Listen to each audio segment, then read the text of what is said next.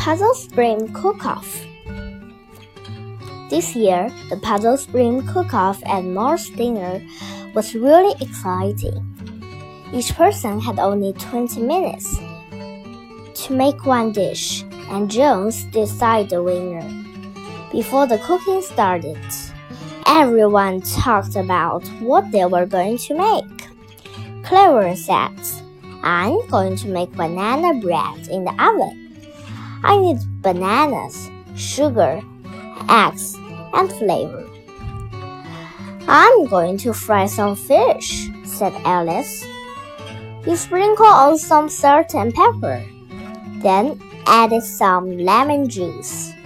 Tom said, Cheesy chicken. It's just cheek on top of the chicken.